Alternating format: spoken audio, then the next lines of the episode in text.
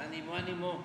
Pues hoy vamos a informar sobre la seguridad, es el informe quincenal que llevamos a cabo y también eh, incluye lo de la prevención de adicciones, son los dos eh, temas básicamente. De modo que vamos a iniciar eh, informando sobre seguridad. Adelante. Muy buenos días. Con su permiso, señor presidente, voy a permitir presentar el avance del cero impunidad. Esto es del 13 al 26 de junio. Adelante. El registro de personas detenidas del Fuero Común y Federal, 17.160 detenidos y de ellos presentados ante el Ministerio Público, 16.811. Adelante. Tenemos dos casos de extradición por parte de la Fiscalía General de la República. Eh, esta persona eh, hacia los Estados Unidos, requerido por la Corte de, Texas por los delitos de asociación delictuosa y contra la salud. Un eh, nacional de los Estados Unidos hacia México, requerido por un juez en Sinaloa de Leiva por homicidio calificado, esto cometido en, el año 2007. Adelante. En la cuestión de detenidos tenemos a César N. Él fue detenido por el delito de extorsión agravada en contra de transportistas en Ecuatepec, Harinas. Además, se le investiga por ataque a agentes de la Fiscalía Estatal el pasado 26 de abril, cuando intentaron prenderle fuego eh, con gasolina mientras se desplazaban sobre la carretera de Chiltepec a Coatepec Harinas. Se le considera también un generador de violencia en la zona sur del Estado de México,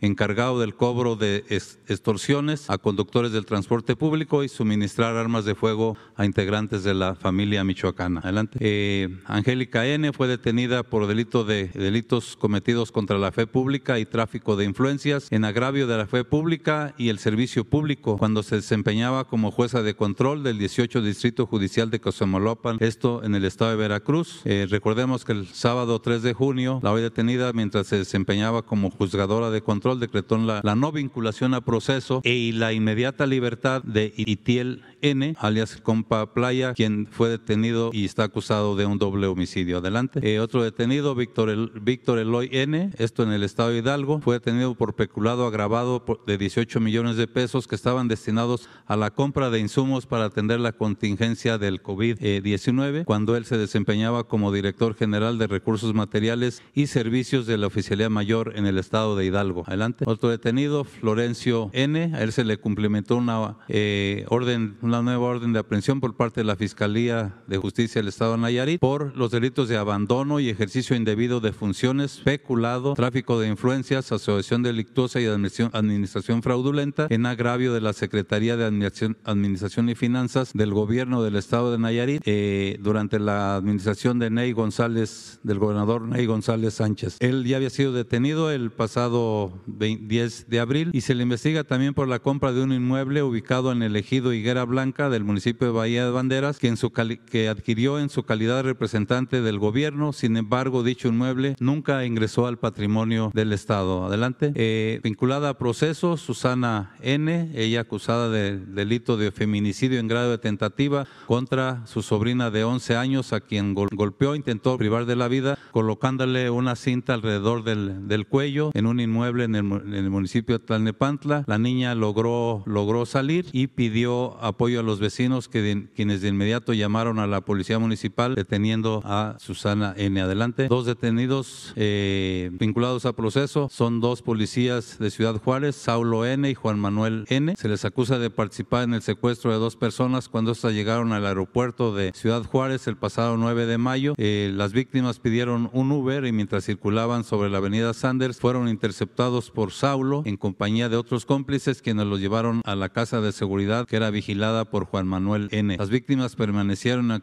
en cautiverio 12 días, tiempo en el que fueron amenazadas y golpeadas, obligándolas a comunicarse con sus familiares para pedir dinero a cambio de su libertad. Tras el pago de un rescate fueron liberadas. Adelante. Eh, sentenciado a 55 años de prisión, Néstor Daniel N.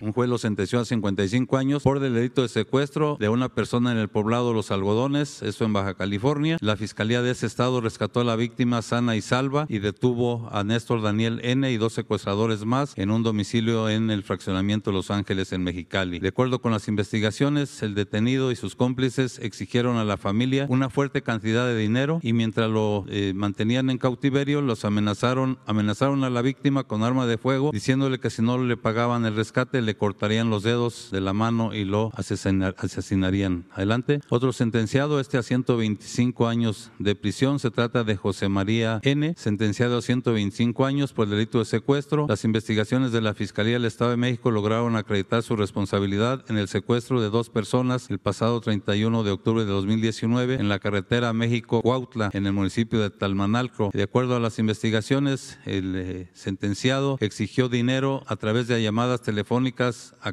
cambio de liberar a las víctimas. Sin embargo, las víctimas lograron escapar y pidieron apoyo dirigiéndose a la carretera México-Cuautla. Adelante. Eh, un sentenciado a 18 años y 9 meses de prisión se trata de Gerardo N. Eh, por el delito de trata de personas en agravio de su propia hija, a quien entregó y obligó a trabajar para una persona con quien tenía una deuda económica eh, para realizar labores domésticas en el domicilio de su acreedor y así poder pagar eh, su deuda. Adelante.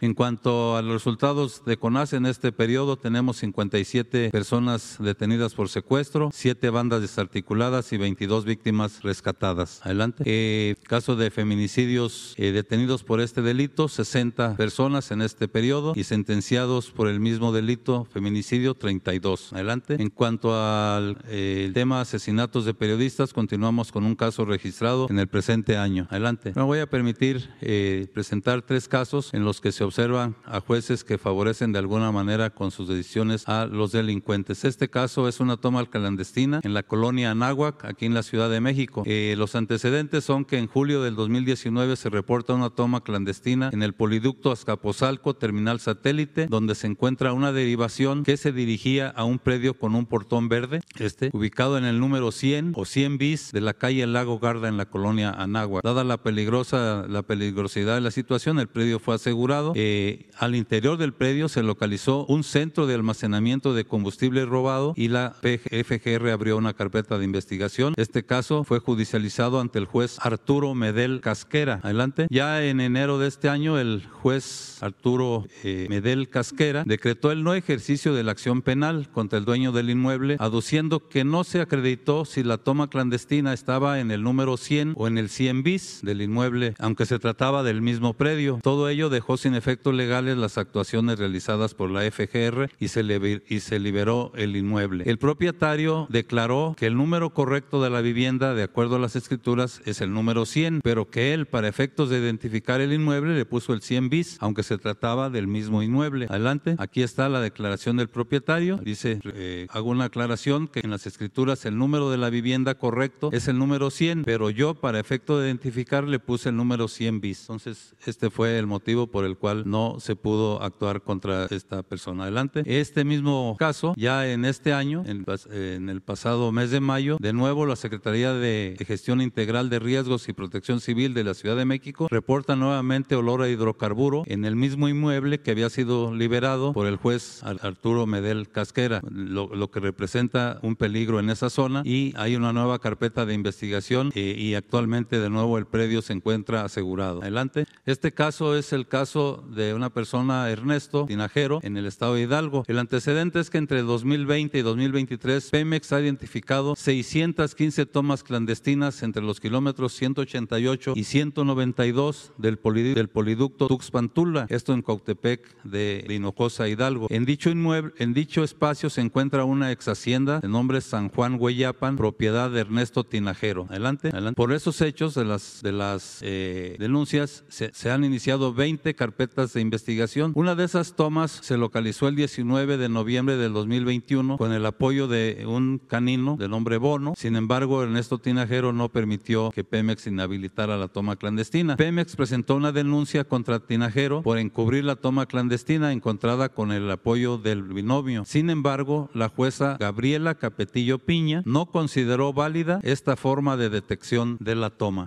Eh, ya en enero de este año, Ernesto Tinajero fue citado a comparecer en una audiencia por el delito de sustracción ilícita de hidrocarburos y tras acogerse al término constitucional de 72 horas se le decretó prisión preventiva oficiosa como medida cautelar. Tres días después, el 13 de enero, la jueza Verónica Gutiérrez Fuentes dictó auto de no vinculación a proceso, pues consideró que no se acreditaron elementos del tipo penal, aun cuando el imputado aceptó tener conocimiento de las tomas clandestinas al interior de su predio, así como del robo del hidrocarburo que se realizaba en el mismo. Posteriormente, el 18 de enero, la Fiscalía General de la República apeló a la determinación de la jueza. Sin embargo, esta determinación fue confirmada por el Tribunal Colegiado de Apelación número 29, pues ellos consideraron que los agravios expuestos resultaban infundados e inoperantes. Están los nombres de los encargados de los, eh, de los eh, integrantes del tribunal. Adelante. Eh, ya en, en este mes, otro juez, Jesús Anim López Islas, del Poder Judicial de Hidalgo, del Estado de Hidalgo, concedió el beneficio de suspensión condicional a favor de Tinajero luego de ser detenido el 21 de enero del, del 23, pero por delitos contra la salud. Se le decretó la libertad bajo algunas condiciones como residir en un lugar determinado, tener un trabajo fijo y firmar periódicamente. Adelante. Son las fotografías de las diferentes tomas que se han encontrado en el predio de propiedad de Ernesto Tinajero en el estado de Hidalgo. Adelante. Este último caso es el caso en Atlajomulco de Zúñiga. El 30 de diciembre del año pasado, Fernando N., esta persona, fue detenido en flagrancia por la Guardia Nacional al ser sorprendido realizando una remoción de tierra con una pala sobre el poliducto Salamanca, Guadalajara, en Tlacomulco de Zúñiga. Él fue presentado ante el juez de control, Edgar Alonso Ambriz Tobar, eh, por el delito de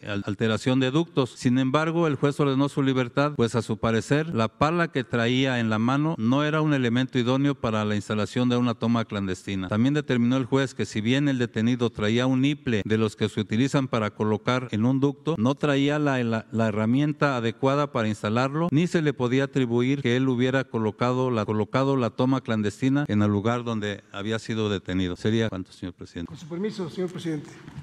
El día de hoy se les va a dar a conocer el informe de seguridad conjunto el periodo del 13 al 26 del presente mes. Los efectivos desplegados en el periodo comprendido alcanzan un de un efectivo real de 346.811 elementos. Se encuentran como fuerza operativa 256.216 elementos. Además, asimismo se encuentran empeñados 20.117 vehículos, 416 aeronaves y 70 buques. Las misiones que lleva a cabo en el esfuerzo la Guardia Nacional y las Fuerzas Armadas son las siguientes. La Estrategia Nacional de Seguridad Pública, la Estrategia para el Fortalecimiento de, Aduanas y Puertos, Vigilancia del Territorio y Espacio Aéreo Nacionales, Plan de Migración en la Frontera Norte-Sur, Operaciones en el combate del mercado ilícito de combustibles, Seguridad a instalaciones estratégicas, Erradicación intensiva de plantíos ilícitos, Plan de Seguridad Integral al Tren Maya, Plan Integral de Seguridad al Transísmico, atención a desastres, operaciones de búsqueda y rescate, apoyo médico a lugares de difícil acceso, Operación Sargazo 2023 y pesca ilícita, con los efectivos antes señalados. En apoyos de seguridad brindados, esta institución continúa proporcionando apoyo al, al metro, empleando 90 efectivos, tres elementos por estación en un horario de las, de, de las 12 de la noche a las 5 de la mañana. Asimismo, contribuimos al traslado de fertilizantes desde los puertos de Lázaro Cárdenas, Michoacán, Coatzacoalcos, Veracruz y Topolobampo, Topolobampo, Sinaloa, así como de la macrobodega de la Barca, Jalisco, a los estados de Guerrero, Oaxaca, Chiapas, Morelos, Puebla, Sinaloa y México, transportando 43.267 toneladas de fertilizantes en 1.072 viajes habiendo empleado a 12.864 elementos. Se, brindó apoyo en 13 traslados de, de 343 internos entre centros federales y estatales de reinserción social, empleando para el efecto a 1.424 efectivos. Se ha asegurado lo siguiente en el citado periodo, 376 armas de fuego, en el mes de junio fueron 721. Durante, durante el presente año, 5.774 armas. Y durante la administración, un total de 41.895. Cargadores. En el periodo se aseguraron 1.129. En el mes, 2.079. En el presente año, 20.163. Durante la administración, 174.049. Granadas en el periodo, 32 granadas, 47 durante el mes, 406 durante el presente año y 2.864 perdón, 2.842 durante la presente administración. En cartuchos, durante el periodo, 30.502, 60.924 durante el mes, 570.555 cartuchos durante el presente año y en la administración un total de 18 millones 253.306 cartuchos asegurados. Se han detenido a 586 personas en el mes, a 948, 6.367 durante el presente año y 74.205 durante la administración. En vehículos, 395 vehículos durante el periodo, 734 durante el mes, 6.558 en el presente año y en la administración 85.959 vehículos asegurados. En el aseguramiento de fentanilo, en el presente, en el periodo 1.5 kilogramos de fentanilo, 4.5 en el mes, 1.727.5 kilogramos durante el año y en la administración 7.565.5 kilogramos de fentanilo, metanfetaminas 3.271 kilogramos durante el periodo señalado, 3.400 kilogramos durante el mes, 138.041 kilogramos durante el presente año y 294.281 kilogramos durante la administración.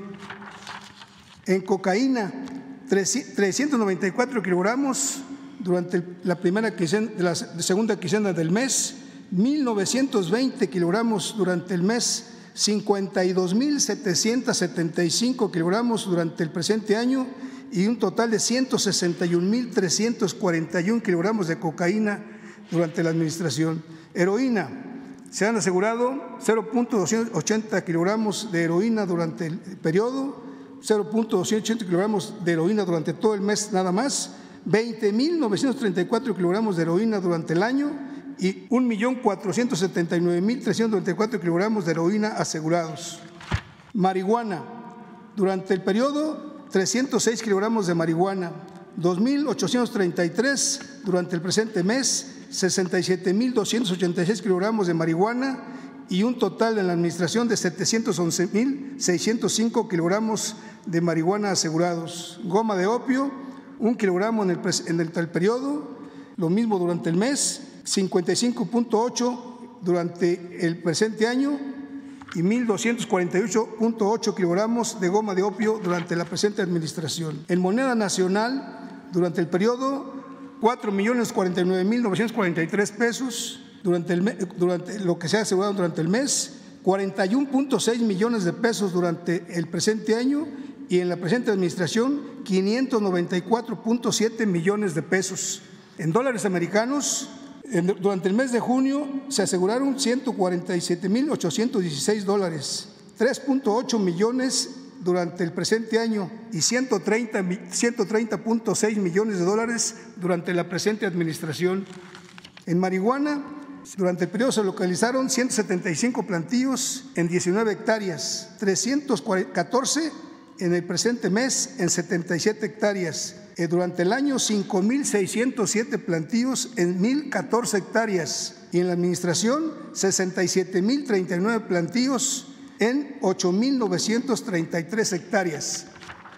En Amapola, en plantío, este, plantíos 1.511 durante, durante el periodo en 338 hectáreas, 2.917 durante el mes en 669 hectáreas, 46.667 plantíos durante el presente año en 8.251 hectáreas y durante la administración 406.596 plantíos en 56.730 hectáreas.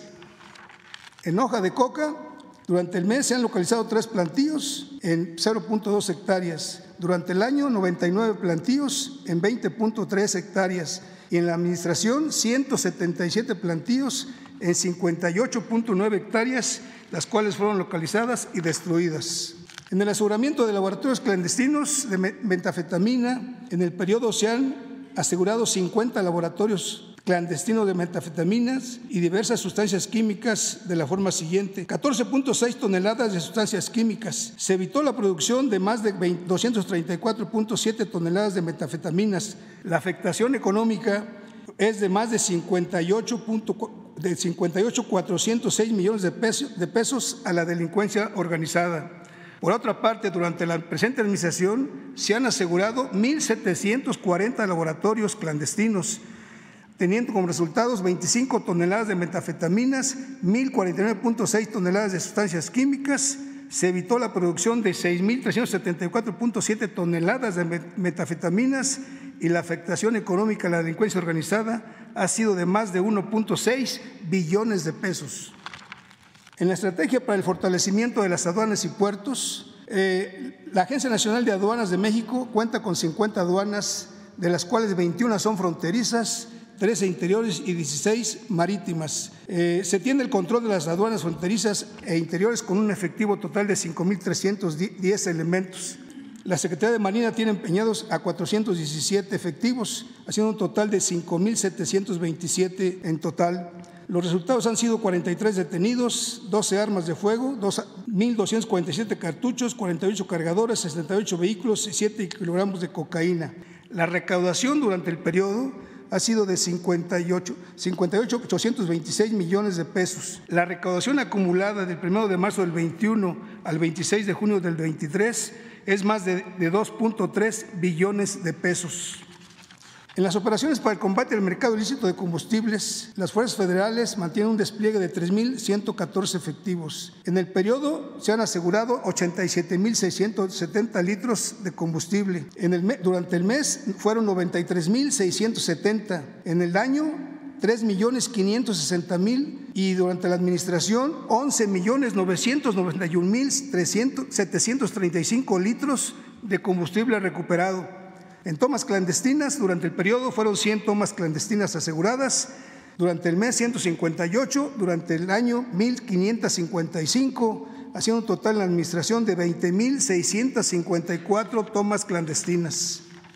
En la Estrategia Nacional de Seguridad Pública, en la afectación a bandas delictivas por inteligencia, se ha llevado a cabo lo siguiente. El Ejército Mexicano, en coordinación con la Guardia Nacional, detuvieron a un integrante de una célula delictiva independiente en el municipio de Villahermosa, Tabasco, dedicada al trasiego de drogas. Personal del ejército en coordinación con autoridades estatales detuvieron a nueve integrantes de la banda delictiva Los Cenobios en el municipio de Cuautepec de Hinojosa, Hidalgo, dedicada al robo y contrabando de hidrocarburos. Personal del ejército en coordinación con, con otras autoridades detuvieron en el municipio de Playas de, Rosarito, Baja California, a seis personas integrantes de la organización delictiva Cártel del Pacífico dedicadas al tráfico de drogas. El 26 de junio del 23, personal del ejército detuvo, en coordinación con la Policía Estatal de Sonora, detuvieron en el municipio de Plutarco Elías Calles a dos personas integrantes de la organización delictiva Carta del Pacífico, facción menores, dedicadas al tráfico de drogas y uno de ellos principal generador de violencia en la entidad.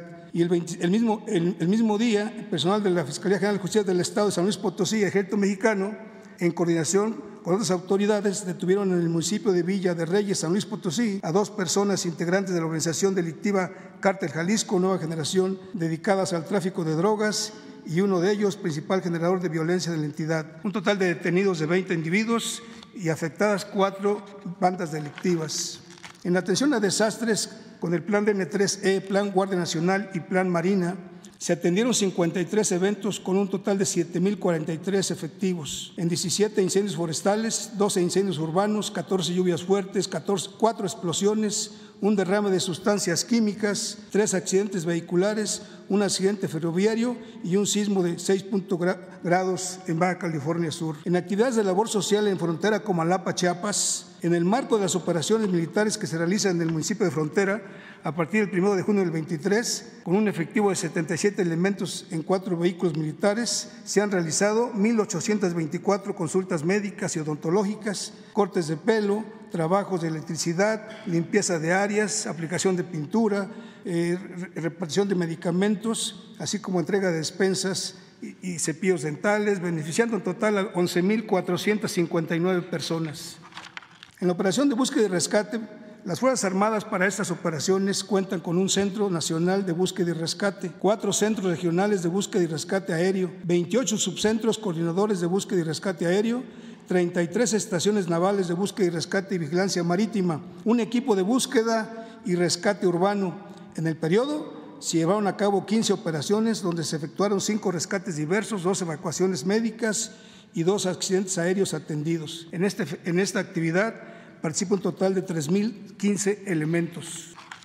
En atención médica de primer contacto en lugares de difícil acceso, eh, como parte de las acciones en apoyo a las poblaciones que viven en las inmediaciones de la construcción del ferrocarril interoceánico, se ordenó la implementación de la operación atención médica, la cual inició el 2 de junio y terminó el 25 del mismo mes, beneficiando a 16.037 personas, habiendo atendido asuntos de medicina general, enfermería ginecológica y obstétrica, enfermería en salud pública, enfermería en salud mental, odontología general y odontopediatría. Para este efecto se, empeñaron 2.300 elementos. En las operaciones de seguridad al ferrocarril interoceánico del Istmo de Tehuantepec se han establecido 17 bases de operaciones y tres estaciones navales avanzadas, teniendo como objetivo atender la infraestructura social y productiva, el desarrollo económico, el combate a la pobreza, protección al medio ambiente y resaltar la cultura de los y pueblos indígenas.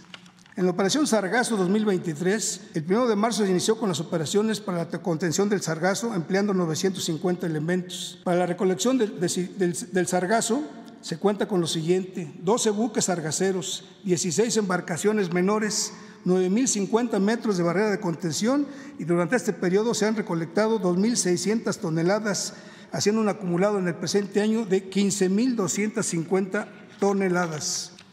En el combate a la pesca ilícita, el personal de la Secretaría de Marina, en cumplimiento a las tareas de vigilancia, ha desplegado a 1.100 elementos, 13 vehículos marítimos, buques y embarcaciones, 16 vehículos terrestres y una unidad aérea. En coordinación con la Comisión de Acuacultura y Pesca, así como la Guardia Costera de los Estados Unidos, han realizado las siguientes inspecciones a 1.310 personas, a 24 buques pesqueros, 567 embarcaciones menores, 42 vehículos y 15 instalaciones. En el periodo se han asegurado 23 redes de pesca y se han destruido de estas 11.870 metros. Es cuanto, señor presidente.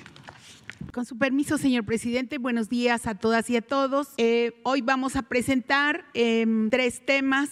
El primero es el informe sobre el programa de regularización de vehículos de procedencia extranjera. Este, el día de hoy son 16 estados los beneficiados por este programa que inició el 19 de marzo y al 26 de junio se llevan 1.580.797 vehículos regularizados.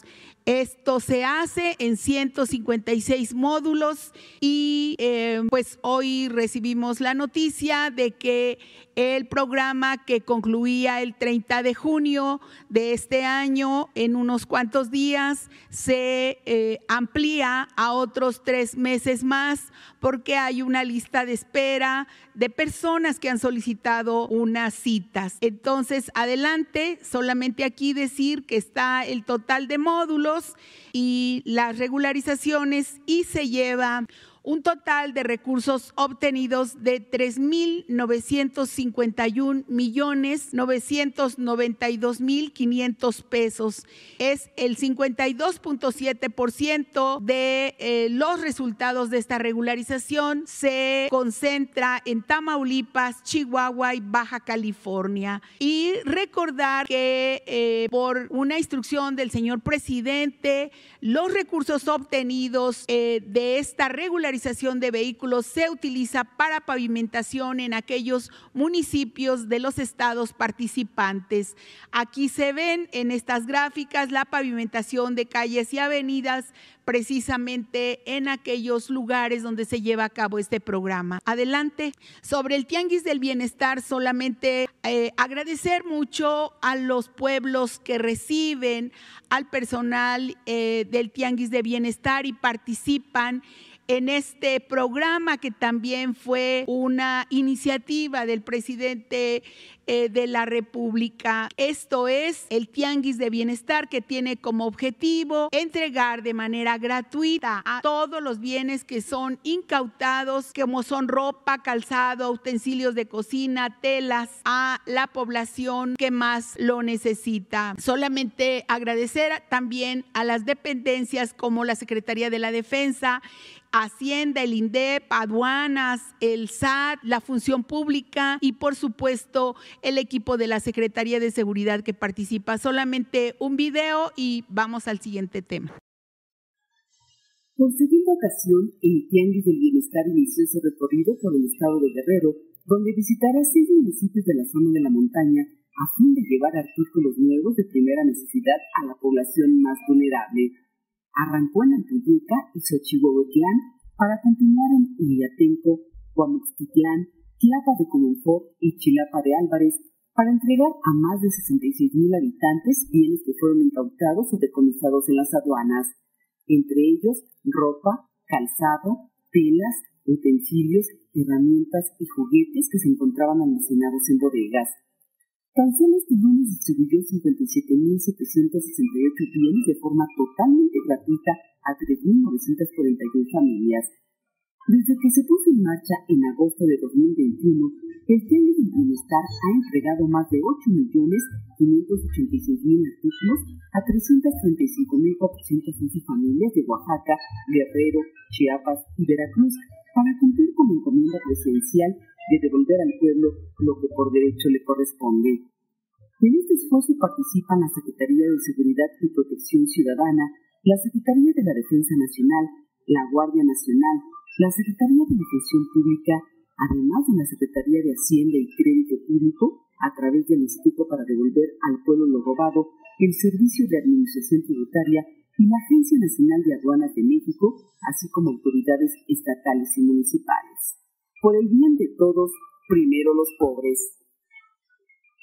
Sí, también mm, me voy a permitir informar, de acuerdo a su instrucción, el análisis sobre la adquisición de patrullas. Adelante, por favor en relación con los señalamientos formulados por el señor Ramón Flores de Centinela Informa el pasado miércoles 21 de junio relativos a la adquisición de patrullas por parte de la Guardia Nacional. Se realizó una investigación de la licitación pública correspondiente a la adquisición de 2.000 patrullas en un proceso legal, administrativo, como se explica a continuación. La adquisición se realizó eh, mediante la licitación licitación pública, electrónica, internacional, bajo la cobertura de los tratados que aquí se indican y denominada equipamiento y obra pública para contribuir a las operaciones del orden interior y seguridad nacional 2022 automóvil tipo carro, radiopatrulla, CRP con equipo policial. Se adquirieron 2.000 vehículos de acuerdo a la convocatoria para ser entregados a más tardar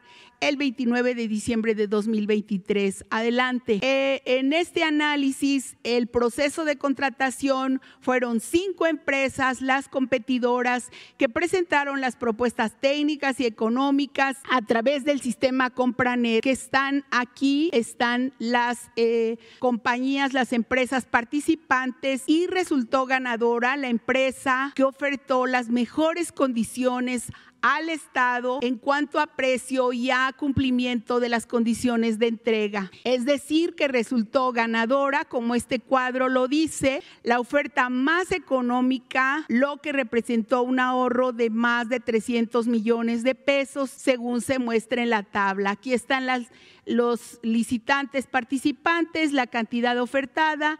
En el primer caso fueron de 2.000 patrullas. Esta finalmente, aunque participó, no presentó oferta y estas dos empresas presentaron 500 y 600 patrullas. Y aquí está la empresa que resultó ganadora y también la que enseguida eh, tenía un precio mayor por 306 millones de pesos.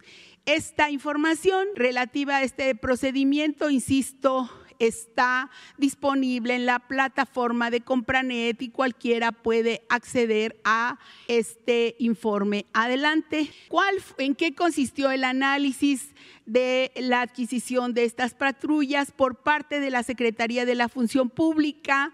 El órgano interno de control da acompañamiento preventivo en todas las etapas del procedimiento, el cual ha tenido los siguientes controles. No los voy a leer todos, pero decir que aquí están en la gráfica fundamentalmente que se incluya en el programa anual de adquisiciones y servicios de la institución, que se hagan los análisis respectivos, que, que intervenga un testigo social para vigilar el procedimiento, que haya una revisión de la investigación de mercado, así como la revisión del, del, comité de adquisiciones de todo el procedimiento para la licitación, también la emisión de la convocatoria que esté correcta en Compranet y que haya la junta de aclaraciones, así como las propuestas que tengan una buena revisión técnica, jurídica y administrativa por las áreas. Adelante. Aquí están también pues el punto donde cuando ya se concluye la etapa y se considera cuáles son las mejores condiciones para el Estado en cuanto a precio, calidad y oportunidad, se realiza el acto del fallo en el cual se adjudica el contrato a la empresa ganadora para las unidades eh, al, a los que nos referimos por un monto de 2.398 millones 880 mil pesos. Toda la información de los procedimientos es pública, insisto, y se puede consultar en Compranet. Durante los procesos señalados no se recibió ninguna inconformidad. El, la función pública informa que posterior a los procedimientos sí se recibieron dos denuncias de una persona física ajena a las licitaciones y de una empresa no ganadora por sobrecostos, favoritismo y por restringir la libre competencia. Función Pública informa que se atienden estas denuncias presentadas eh, eh, dentro de un proceso de investigación. En conclusión, la Función Pública nota el, que dio acompañamiento preventivo a todo el proceso y no advirtió irregularidades que pudieran emitir el fallo. ¿En qué estamos ahora? La Guardia Nacional dice, ellos informan que han recibido más del 80% de los vehículos al mes de eh, junio y se adelantó el calendario de entregas establecido en el contrato, lo cual significa que hoy en día estas radiopatrullas, por fortuna, ya se encuentran operando en las labores de seguridad en el territorio nacional.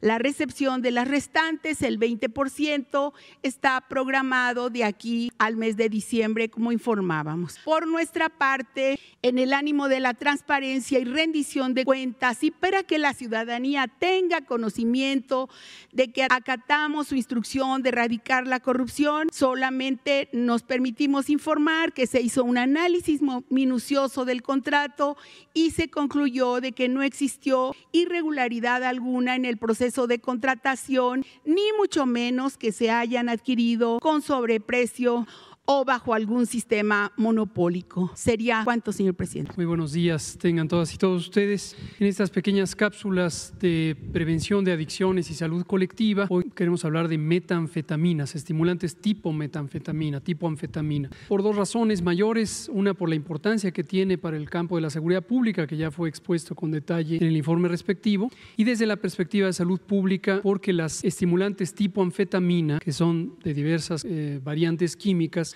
son la droga de impacto más prevalente en México. Eh, más del 46% de las personas que son atendidas por adicciones tienen como droga de impacto las metanfetaminas, seguidas del alcohol, seguidas de marihuana. Y como se puede ver, la siguiente, el problema de salud pública tiene que ver con los efectos químicos, los efectos farmacológicos de este producto, pero también con los determinantes sociales que hemos estado comentando a lo largo de todas estas sesiones que tienen que ver con la deprivación, la exclusión, la falta de oportunidades que tiene sobre todo la juventud para tener un ambiente saludable en todos los aspectos de su vida, en lo emocional, en lo físico, en lo social, en su inclusión educativa, laboral, etcétera, etcétera. Como se verá al final de esta breve presentación, el campo de actuación de este gobierno ha abordado a las adicciones como un problema de salud pública y de salud social y tenemos ya resultados muy positivos por efecto de este tipo de política. Pero veamos, ¿qué son las anfetaminas o las estimulantes tipo anfetamina?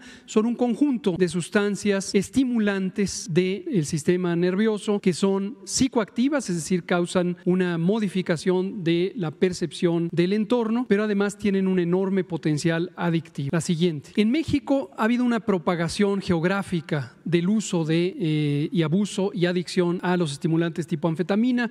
Es de destacar que en 2013 solamente seis entidades federativas en la región noroccidente tenían registros de personas atendidas por adicción a este producto y como se ve en el mapa, el resto significa consumo de alcohol, que es en todo el país, y en rojo consumo de marihuana. Pero después las estimulantes tipo anfetamina se fueron propagando y hoy 21 entidades federativas tienen registros de personas atendidas por adicción a este producto. Es notorio el patrón de propagación desde el noreste por la relación con Estados Unidos, en donde este producto también es traficado, vendido, impulsado y consumido de manera muy, muy, muy extensa. La siguiente algunos nombres callejeros que tiene este producto y lo decimos siempre con el propósito de que las familias, las comunidades estén atentas de la entrada de este tipo de sustancias en sus comunidades. Anfetas, speed, elevadores, MDMA, por las siglas del nombre químico de estos productos, tachas y pueden venir en múltiples presentaciones que es importante advertir para poder identificar. Polvos blancos, tabletas, cápsulas o en forma líquida cuando es disuelta con otros productos que a su vez pueden ser altamente tóxicos. Y las formas de uso son ingerida, inyectada, inhalada, fumada. Por múltiples vías se puede utilizar. La siguiente. No existe una indicación médica de uso en México. Originalmente este tipo de productos fueron eh, desarrollados con algunas indicaciones como broncodilatadores o para disminuir el apetito, pero en México no tienen ningún uso médico legal. Son todas ellas ilegales. Hay factores personales que llevan a una adicción a este producto. Algunos de ellos tienen que ver con la sensación de bienestar y de alto desempeño que produce el consumo inicial de estas sustancias, ya sea para realizar labores de trabajo extenuantes en empleos de alta explotación física, por ejemplo el transporte carretero, y esto puede llevar a la necesidad de mantenerse alerta, mantenerse despierto como es un estimulante, y entonces es una falsa puerta a esa vía, porque en el mediano plazo disminuyen dramáticamente las personas su capacidad de realizar trabajo, de mantener la concentración y la atención, o las personas también que están en condición de estudiantes para estudiar y tener un aprovechamiento productivo. Esta droga además tiene un efecto químico de muy corta duración, los efectos suben rápidamente y después bajan dramáticamente y esto hace además que sean dosis repetidas, repetidas. Y en el contexto colectivo hay un ambiente propicio en centros nocturnos, en fiestas legales o clandestinas, en festivales, carnavales, en donde hay infiltración por parte del narcomenudeo y desde luego un impulso particularmente a la juventud para que entren en el ritual social que implica el consumir drogas. La siguiente, por favor. Algunas citas de estudios cualitativos, en este caso los aquí que aparecen, son tomados de otras partes del mundo, pero hay patrones comunes de la ritualidad social relacionada con las drogas, nos llevan a identificar que en el círculo de amistades próximas, sobre todo de la juventud, puede haber mecanismos de enganche y mecanismos de estimulación. Este sentido de pertenencia a circuitos de reto, a circuitos de desafío, que es propicio y es eh, particularmente conocido en la adolescencia, pueden derivarse en que el mecanismo de desafío sea consumir drogas. Desde luego esto es muy desfavorable porque puede ser el punto de entrada, pero también el punto de retención. En el caso de la familia hay factores cruciales como la violencia verbal o la violencia física, no solamente hacia los jóvenes, hombres y mujeres que terminan consumiendo eh, las drogas o teniendo adicción a las mismas, sino el visualizar, el presenciar, el ser testigo de violencia intrafamiliar puede motivar como forma de escape el consumo de diversas drogas, incluidas los tipo anfetamina. La siguiente. De manera eh, estimulante, positiva, también los estudios cualitativos nos sugieren que cambios de estos patrones de conducta en la familia o cambios en los círculos de amistades pueden llevar a personas que ya son consumidoras o adictas a abandonar este, eh, este proceso. Desde luego, auxiliados por otros acompañamientos profesionales y sociales. Pero ciertamente, cuando hay experiencias positivas, de cambio en la conducta familiar, donde disminuye la violencia o desaparece la violencia, o hay cambios de roles de la relación con la juventud, hay una oportunidad importante para recuperar a esas personas jóvenes hacia un mundo sin adicciones. Y en las amistades también cambiar de patrones de amistad a otros espacios donde existe convivencia saludable, no dependiente de drogas. Y en ese sentido, lo último que comentamos es reiterando que para este gobierno el problema de adicciones es un problema de salud pública y aunque es indispensable una actividad de las fuerzas de seguridad para combatir el componente del delito, que es la oferta de drogas, el componente de demanda de drogas por parte de las personas adictas, personas que viven en adicción, no es un asunto criminal, es un asunto de salud pública y de salud social. La siguiente, por favor. De manera panorámica presentamos en qué consiste nuestra Estrategia Nacional de Prevención de Adicciones junto por la paz, presentada aquí el 5 de julio de 2019. Como dijo ayer el doctor Quijada, líder de esta estrategia, tenemos ya casi 35 millones de personas que han tenido alcance por parte de Juntos por la Paz. Hay acciones de salud, tenemos ya más casi 42 mil personas entrenadas en capacidades primarias de detección y vinculación a servicios de atención en salud eh, mental, participación comunitaria y social que es crucial para reconstruir el tejido social en las comunidades, sobre todo en las comunidades más marginadas, suburbanas y urbanas, seguridad y cohesión social, hay una vinculación muy positiva y muy productiva con el aparato de seguridad pública, educación, cultura y deporte, que son elementos que permiten esta transición del mundo con drogas al mundo sin drogas y la convivencia saludable. Mejoramiento urbano es crucial, aquí dato ha jugado un papel clave en reconstruir el espacio público y recuperarlo para el uso público sostenido en manos de las comunidades. Y por supuesto, un factor crucial son los programas sociales del gobierno que permiten un patrón sistemático y muy, muy amplio de inclusión económica a partir de modelos de economías sociales y solidarias. Termino agradeciendo públicamente y reconociendo a nuestros compañeros de la Comisión Nacional de Salud Mental y Adicciones, Juan Manuel Quijada, Evalinda Barronga, Disabiki, Diana Tejadilla, entre otros, y a Jesús Ramírez Cuevas, que ha jugado un papel muy, muy estratégico en esta iniciativa Juntos por la Paz. Muchas gracias. Muy bien. De los que no han eh, preguntado. Sí, pero vámonos a la primera fila. Segundo, tercero, cuarto y quinto. Buenos días, presidente José Manuel Fuentes de Capital 21. Eh, me gustaría preguntarle sobre el tema de tala de árboles, ya que se pues ha causado mucha polémica pues en varias partes del, país. Existen varias denuncias eh, por tala ilegal en la zona de La Jusco, en San Miguel Topilejo, en Tlalpan, que han derivado pues, en recientes bloqueos en carretera de México-Cuernavaca. Autoridades federales y locales han detenido apenas a tres personas y han abierto pues cuatro carpetas de investigación al respecto, pero mm, a veces nada más queda ahí en el papel, ¿no? De que los van a detener o que van a actuar, pero pues los telemontes pues siguen ahí, están muy empoderados en, en, las zonas, aunque se les clausure un arredero, tienen muchos más, ese es un gran problema. Además, empresas inmobiliarias asedian esos territorios para construir residencias. La pregunta sería, presidente, ¿usted considera necesario decretar toda esa zona como federal de seguridad nacional para cuidar el ecosistema? Porque muchas veces ahí tenemos zonas ya protegidas, pero nada más quedan en el papel. Sí, eh, vamos a seguir eh, combatiendo la tala. Se ha avanzado bastante eh, sin embargo, todavía hay zonas como los límites de la Ciudad de México con Morelos, Topilejo, esa zona, básicamente en el caso de Durango, Chihuahua, en la sierra, también hay tala clandestina y en otros sitios. Ahora que se está trabajando en el tren Maya, como hay más presencia de la Guardia Nacional, ya se controló lo que hace cuatro o cinco años era un problema de tala clandestina en Campeche, sobre todo en la zona de Calakmul, de la reserva de Calakmul. Ahora eh, hay menos tala clandestina, prácticamente se ha eliminado.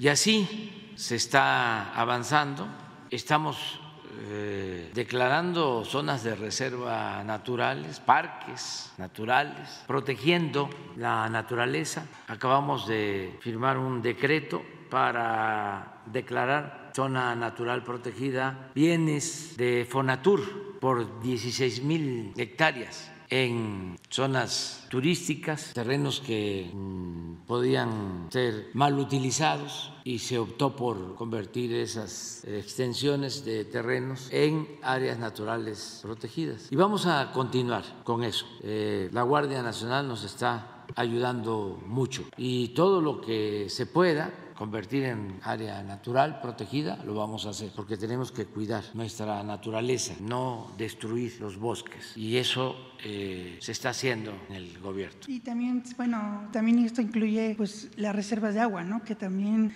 hemos visto que varias empresas abusan de, pues, de grandes cantidades de agua, las, presidente. Las dos cosas. Ha habido ahora también eh, control no se entregan permisos como era antes, a diestra y siniestra, sobre todo por influyentismo y por corrupción. Eso ya se terminó. Se cuidan los acuíferos, no se están dando nuevos permisos para extracción de agua en donde están agotados agotados los acuíferos y hay varios ejemplos. Por ejemplo, por poner el caso de la cervecera de Mexicali, la Constellation, este, un permiso que entregaron en el sexenio pasado. Eh, se canceló porque se hizo una consulta pública y la gente de Baja California decidió que no se utilizara el agua para la cervecera y ya se resolvió el problema porque esa cervecera se está construyendo en donde hay agua en el estado de Veracruz. No hemos permitido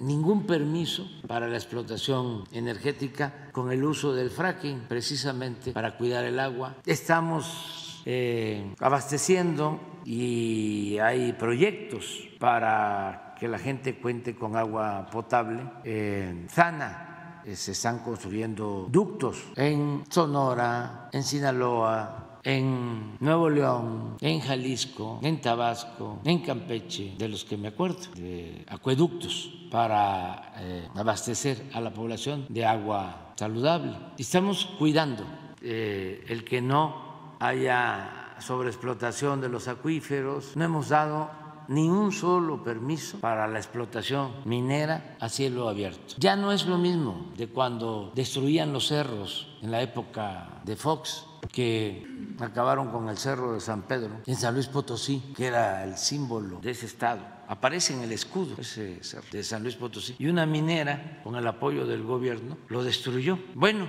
cuando tenían el negocio, la tranza de hacer el aeropuerto en el lago de Texcoco, no solo no les importó eh, acabar con el lago de Texcoco, sino que para rellenar el lago de Texcoco, quitarle el agua y que eh, emigraran los patos, las aves, eh, creo que destruyeron, acabaron con 10 cerros completos de la región. Pero en ese entonces no se escuchó la voz de los pseudoambientalistas, silencio, todo. Eh, entonces es completamente eh, una realidad distinta. Ahora se cuida la naturaleza y vamos a seguirlo haciendo. Hace unos días en Guanajuato talaron unos árboles y los medios de comunicación, de manipulación, no dijeron nada. Eso no fue nota en el Reforma. No todos los medios son así solo la mayoría. este, pero eh, no somos iguales, eso es todo, aunque se enojen eh, los reaccionarios. Muchas gracias, presidente. En otra pregunta, eh, hemos visto que la oposición ha criticado el método de Morena para escoger a un coordinador en defensa de la cuarta transformación. Pero es chistoso porque ahora pues este, van a utilizar un método similar para también pues elegir a un coordinador para eh, defender a México y también este pues un bloque opositor en contra de su gobierno. ¿Qué opinión le merece, presidente? Pues ya este hablé ayer de eso. Son los mismos de siempre, aunque los jefes no dan la cara. El representante de todo el bloque conservador es Claudio X González hijo, pero desde luego detrás está Salinas, otros. Y él es el que opera y está muy activo Fox Cuadri. Sí, ayer estuvo Vicente Fox en la reunión. Xochitl, Lili Telles, ¿cómo se llama el señor de la Coparmex? El que me fue a acusar con el rey. Gustavo de Hoyos, Krill. Ya vamos a, este, a dar a conocer, porque todo es eh, una faramaya. Quienes escogen, pues los eh, potentados los oligarcas, los políticos corruptos, con la representación de Claudio X González. Ese es el gran elector, Claudio. Aunque este, ese nada más señala, ¿no? Es el del dedazo, pero atrás le están diciendo. ¿Quién? Incluso, presidente, llama la atención que van a dar a conocer pues el resultado del 3 de septiembre, días antes de... No, pues es que eso ya lo tienen resuelto, ya está resuelto. Por eso yo les voy a este, a decir antes. Díganos. espérense, no. No, no, no, no, no, no, no, no, no, no, no, no, no, no. ¿Hombre o mujer? No, es que este, tienen que mostrar más el cobre. O sea, este, tienen que, que este, decantarse. Ya algunos que se dieron cuenta de que ya hay consigna se están retirando, que ya se dieron cuenta pues del truco, pero va a ser muy interesante, ¿no? Nada más espérense porque vamos a, esperar un tiempo más, vamos a, este, a que se manifiesten. Incluso, presidente, este, incluso bueno, dentro de la oposición hay críticas, por ejemplo, el senador Damián Cepeda ya criticó el método, pues dice prácticamente lo mismo de que pues va a escoger pues la oligarquía dentro del, del partido y que no se le está tomando en cuenta pues a la ciudadanía, presidente. No, no, es una minoría eh, la que eh, está decidiendo porque lo que quieren es regresar por sus fueros. Hay una minoría que se acostumbró a la corrupción, no quieren dejar de robar y quieren eh, reconquistar el gobierno para seguir medrando. No le tienen respeto, ni mucho menos amor al pueblo.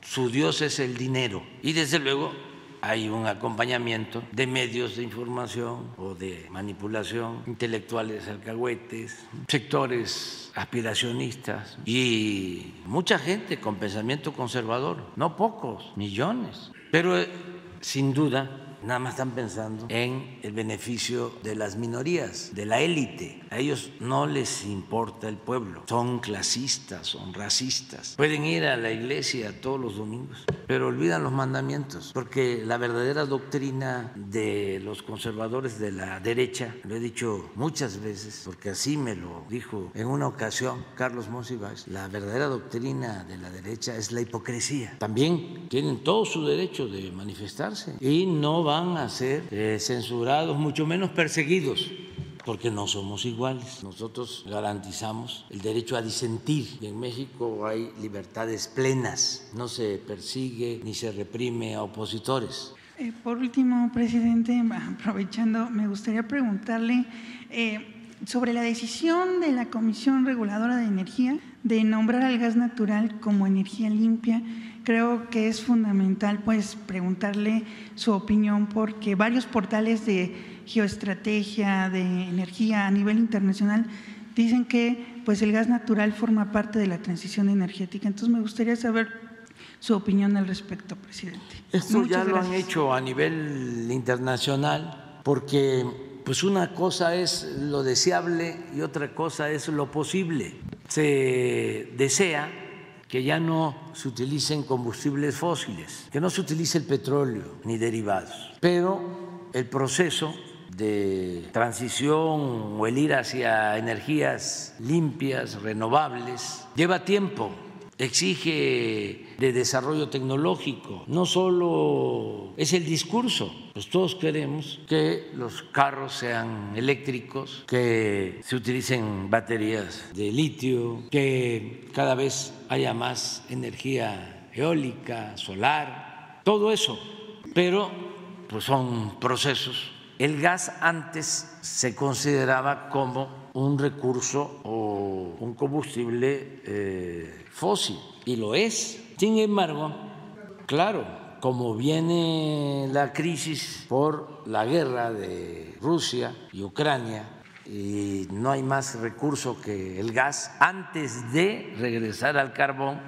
como lo están haciendo en algunos países donde todavía utilizan el carbón, China, Estados Unidos, Alemania. Entonces, por eso se, se decreta de que el gas es una energía en transición hacia las energías limpias, una energía que el gas eh, como un eh, combustible eh, que se puede utilizar y no se considera energía sucia o este, de origen petrolífero, que es distinto al petróleo crudo. Entonces, pues eso es lo que se está haciendo. Nosotros en México estamos avanzando mucho en tener energías limpias. Acabo de hacer una evaluación de las plantas hidroeléctricas. Tenemos 60 hidroeléctricas en el país que se han construido a lo largo de nuestra historia y estaban completamente abandonadas, con turbinas de hace 50, 60 años, obsoletas, generadores, equipos también antiguos.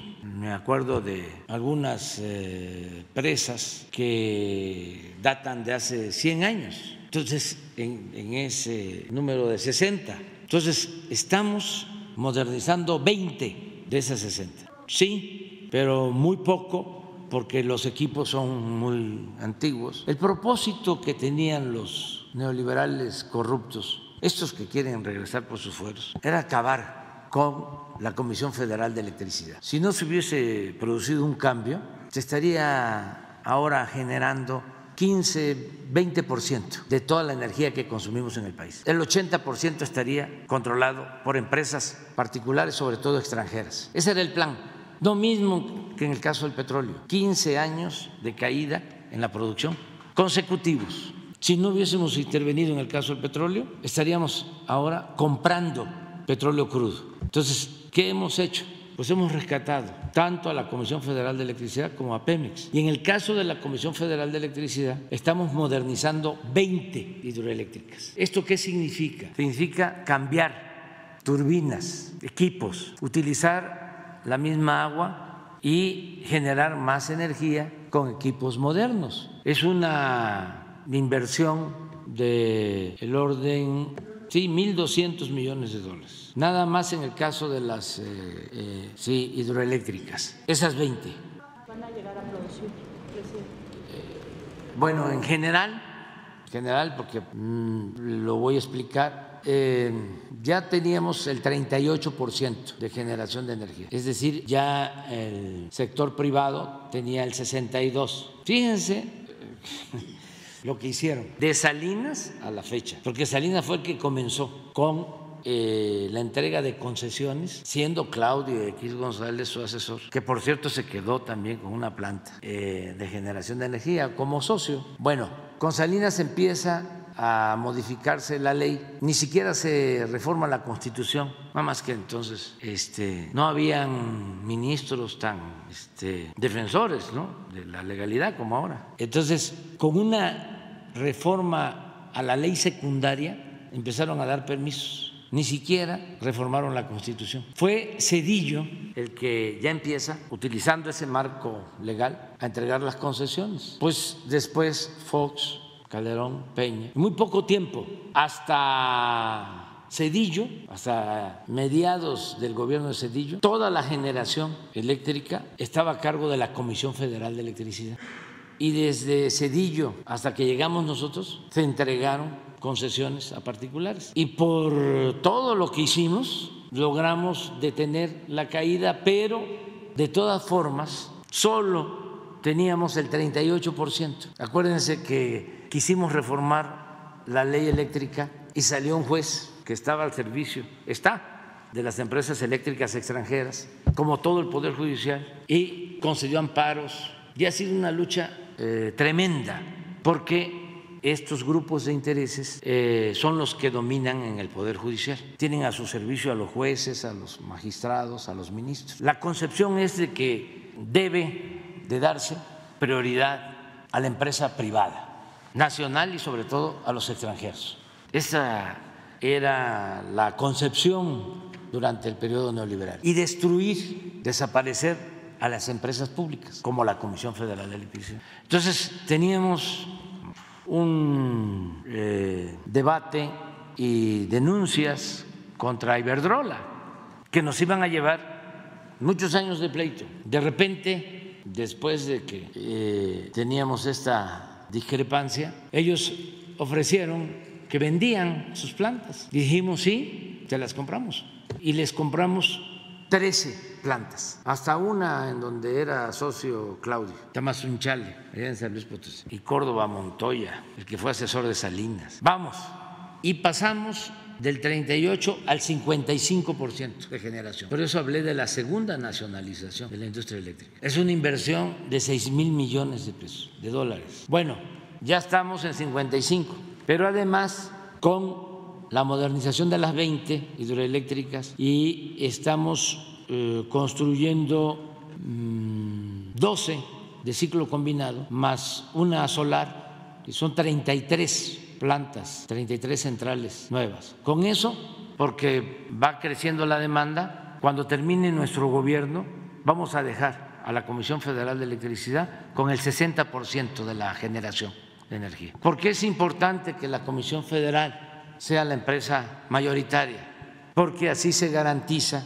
que no falte el abasto. Una empresa particular, si hay eh, un problema por huracanes, eh, por heladas, no eh, actúa como lo hace la Comisión Federal de Electricidad. Nosotros tenemos muy buenos trabajadores, muy buenos técnicos en la Comisión Federal de Electricidad. Acuérdense, siempre lo estoy diciendo, porque un dirigente tiene que repetirse, un escritor no, pero hay que estar repitiendo porque mi labor es concientizar, crear conciencia, porque engañan mucho los conservadores corruptos y hay que estar eh, enfrentándolos con argumentos. Cuando aquella helada en Texas tardaron como un mes sin resolver el problema, la gente padeciendo de frío en Texas. Nosotros lo resolvimos en una semana. ¿Y saben por qué? Entre otras cosas, porque tenemos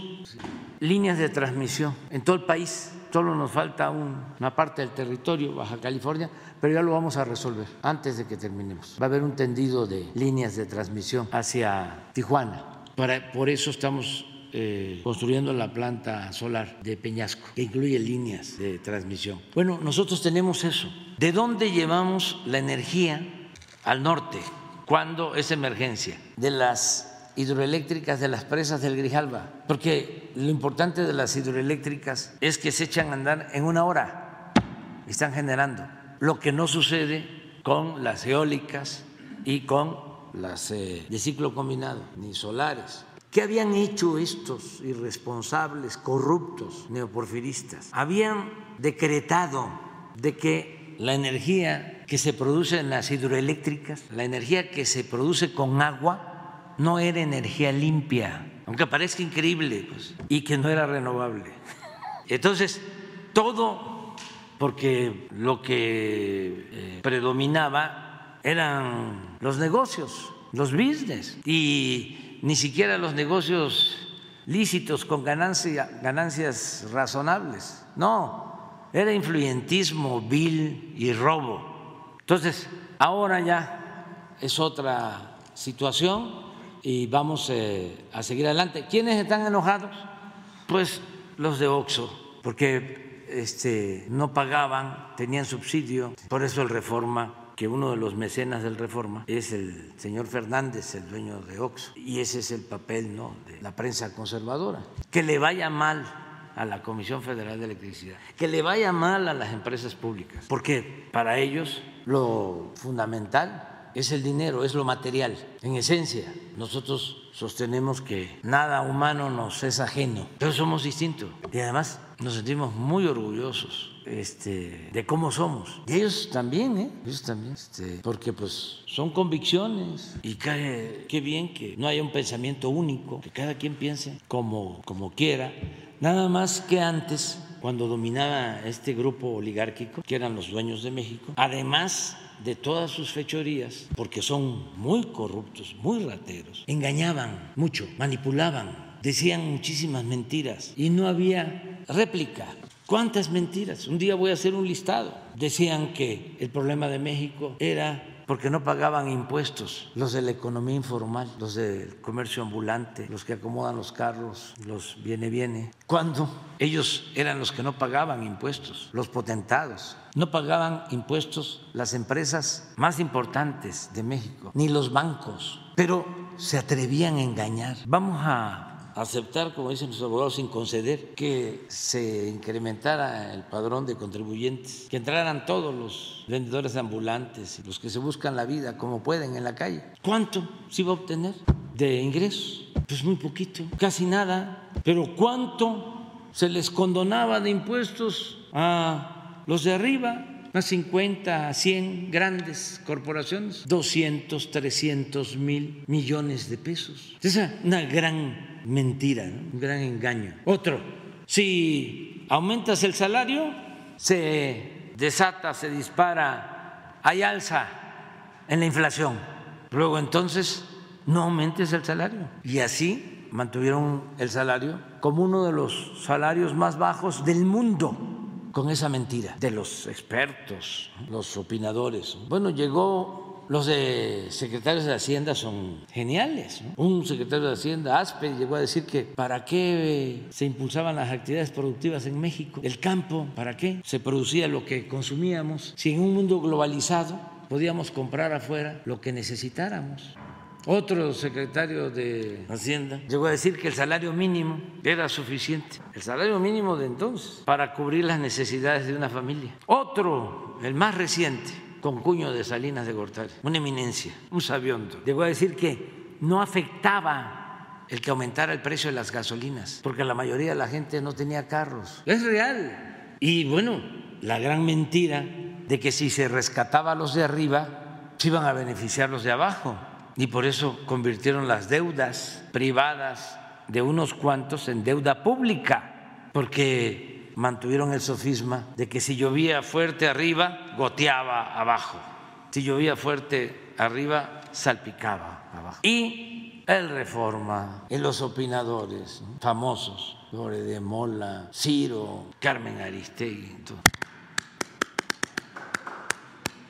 aplaudir y callar como vasallos.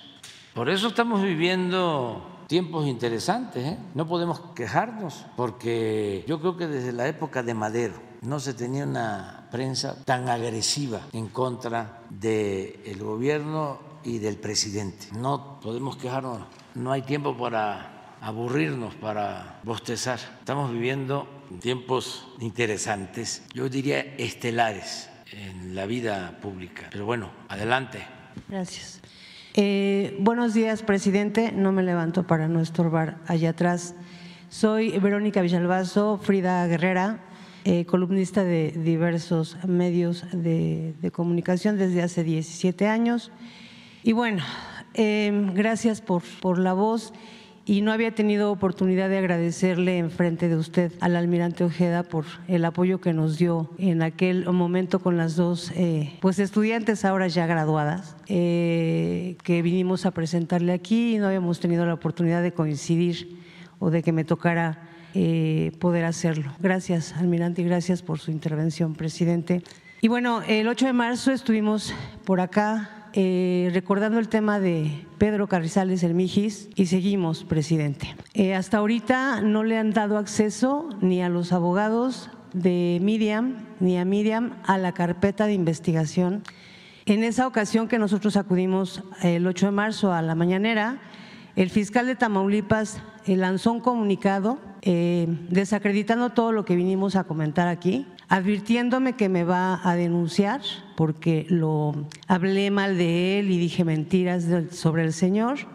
Sin embargo, aquí seguimos y no vamos a, parar hasta encontrar la verdad, eh, hasta saber quién asesinó a Mijis y, y preguntar, presidente, si de alguna manera podemos o nos pueden apoyar para ver la renuencia que tiene la Fiscalía de Tamaulipas de poderle entregar las copias de la carpeta tanto a los abogados como a la esposa de Mijis. Si nos podrían, nos podría decir con quién. Aquí, de una vez. Eh, podríamos hacer dos cosas en este caso, presidente, si me permite. La primera, pues sí, es una obligación de parte de la Fiscalía de Tamaulipas darle copias a los familiares de las víctimas sobre la carpeta de investigación. Nosotros estamos convencidos de ellos y también conocemos que efectivamente no se ha otorgado. La otra, pues para cualquier investigación pudiera ser que la Fiscalía General de la República jalara la investigación porque en realidad ahí ya está concluida. Todos los eh, procedimientos que hasta el momento se han hecho dice que fue un accidente. Entonces tendría que ser otra instancia la que pudiera darle revisión al caso. Si le parece bien, eh, podríamos proceder así. Que la pues solicitara la FGR. Gracias, este, secretaria. Aprovechando que se paró, perdón, presidente. Eh, en enero de este año, una pequeña de 14 años fue asesinada en Jalisco. No voy a dar muchos detalles para eh, no poner en riesgo lo que le voy a plantear, secretaria. Eh, hace tres meses, en marzo, llegó con nosotros su mamá de esta pequeñita y bueno, afortunadamente se generó una orden de aprehensión eh, prácticamente a las semanas. Eh, sin embargo, el sujeto se amparó contra esta orden de aprehensión. Nosotros lo tenemos ubicado desde el 27 de marzo.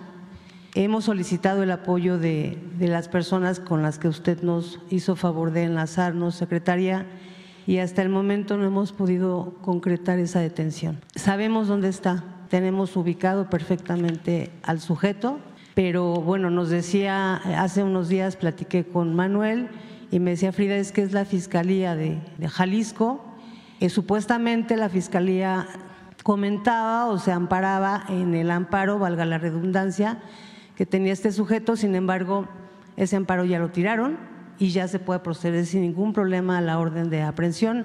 Nos preocupan los dichos que el sujeto ha eh, publicado en sus redes sociales, eh, donde argumenta y asegura que le pagó a la Fiscalía 300 mil pesos para no ser detenido por este feminicidio. Eh, con mucho gusto revisamos el caso. Si procede conforme a la ley y ya no tiene ningún amparo, con mucho gusto nosotros hacemos eh, por parte de la Secretaría, cumplimentamos la orden de aprehensión de preferencia porque lo que no nos gusta es poner en riesgo algún civil que tenga que ver eh, con la medida, pero con mucho gusto conocemos la información y procedemos en consecuencia, como es nuestra obligación. Gracias, secretaria.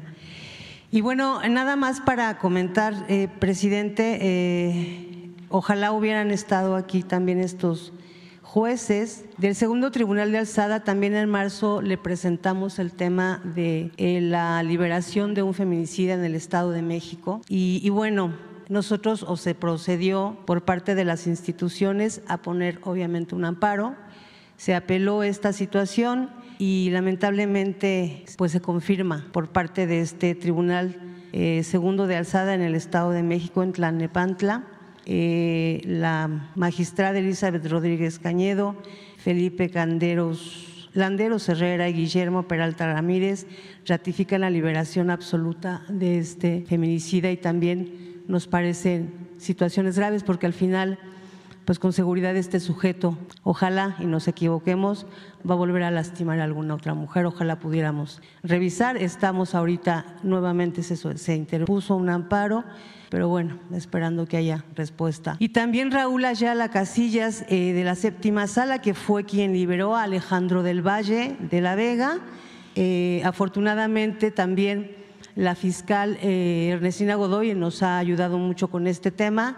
Se solicitó, se hizo una apelación a esta resolución de no vinculación a proceso y ya salió favorable para, pues para la, víctima, eh, sin embargo, pues ahorita está en, revisión, obviamente lo solicitó la defensa, pero pues también ojalá pudiéramos eh, tener una eh, plática para ver cómo podemos ayudar eh, la, cabe mencionar que hemos también hecho la solicitud de Estados Unidos para que la víctima de este sujeto, la madre de sus dos niños y los dos niños puedan ingresar a Estados Unidos para justamente evitar también la situación de guerra que se está viviendo y lamentablemente ella me acaba de avisar que le negaron la pues ingresar a Estados Unidos.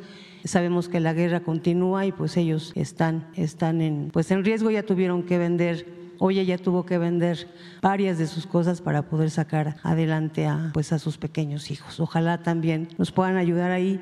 Finalmente es una víctima de violencia intrafamiliar, una víctima de abuso sexual que fue cometido en México. Y presidente, ya para terminar, eh, quisiera aprovechar esta tribuna, que como usted bien dice se ve en, pues en todo el mundo, fue localizado el 25 de enero de 2023, sepultado en un montón de basura, tierra, cascajo, muy cerca de las vías del tren, en un camino de terracería, en la colonia El Dorado, en Huehuetoca, Estado de México. El hallazgo causó conmoción aquel día. Ahí estaba prácticamente humificado. Un pantaloncito color beige, con ribetes a cuadros color negro y rojo, sudadera blanca. Sin embargo, no hubo seguimiento de medios más que el del hallazgo. Nosotros encontramos la noticia en la documentación diaria que realizamos. De inmediato, solicité apoyo a la Fiscalía del Estado de México para conocer más datos sobre el pequeño y evitar que terminara en una fosa común, como hemos hecho junto a la Fiscalía y la Comisión de Atención a Víctimas del Estado. La maestra dice Samantha García de inmediato habló con la persona indicada para hacerle saber que ese bebé iba a ser acompañado por nosotros, por lo que le pedía hablar con servicios periciales porque realizaríamos el rostro. Nosotros tenemos una persona que nos ayuda a realizar los rostros de estos bebés para no exponerlos como fueron localizados em, y que mantuvieran al pequeño sin inhumar, porque nosotros lo íbamos a inhumar. Ignoramos qué pasó. Fue hasta una reunión de seguimiento que llevamos a cabo con las autoridades cada dos meses que el Ministerio Público encargado de la carpeta nos comunicó que yo lo había inhumado y sin perfil genético. La maestra de inmediato le hizo saber al servidor público que debía solicitar ante el juez la exhumación, por lo que llevaríamos a porque llevaríamos a inhumar al panteón donde tenemos a todos nuestros pequeños y que era gravísimo que se inhumara sin perfil genético. El pasado 12 de junio de 2023 se llevó a cabo la exhumación en el Panteón Municipal de Huehuetoca a las 11 de la mañana. Justo por eso no pude venir, era el informe de hace 15 días. Lo que vimos en esa diligencia nos cerró el corazón. En la zona de fosas comunes, ahí estaba. El encargado del panteón parecía ser el único al que le dolía aquel ser marcó el pedazo de cemento que tenía encima lo siguiente. Nivel 2, fosa 41, 15 de marzo 2023, bebé. Un florero que fue colocado por el encargado con tres flores rosas era un inocente. Aquí hay muchos adultos que únicamente ellos saben qué pasó, pero el bebé, él no debió morir así, me comentó el encargado del panteón. Levantaron aquel pedazo de cemento, ni 40 centímetros de tierra cubrían el cuerpecito de, de pronto apareció una bolsa rosa de un tamaño muy pequeño para los datos que teníamos del bebé. Alarmada, le dije al Ministerio Público que estaba muy pequeño. Él todavía dudó, comentándole a los peritos que revisaran que fuera su caso. Sí, era el número de carpeta. Cuando abrieron la bolsa para que la perita en fotografía fijara el cuerpo, horrorizados, observamos por qué se veía tan pequeño.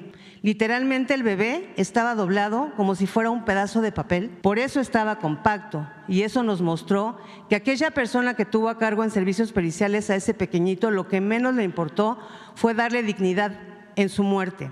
Cerré los ojos imaginando ese momento en que decidió alguien doblar el cuerpo del pequeño como si no valiera nada, decidir inhumarlo sin perfil genético como si jamás esperara que alguien lo reclamase.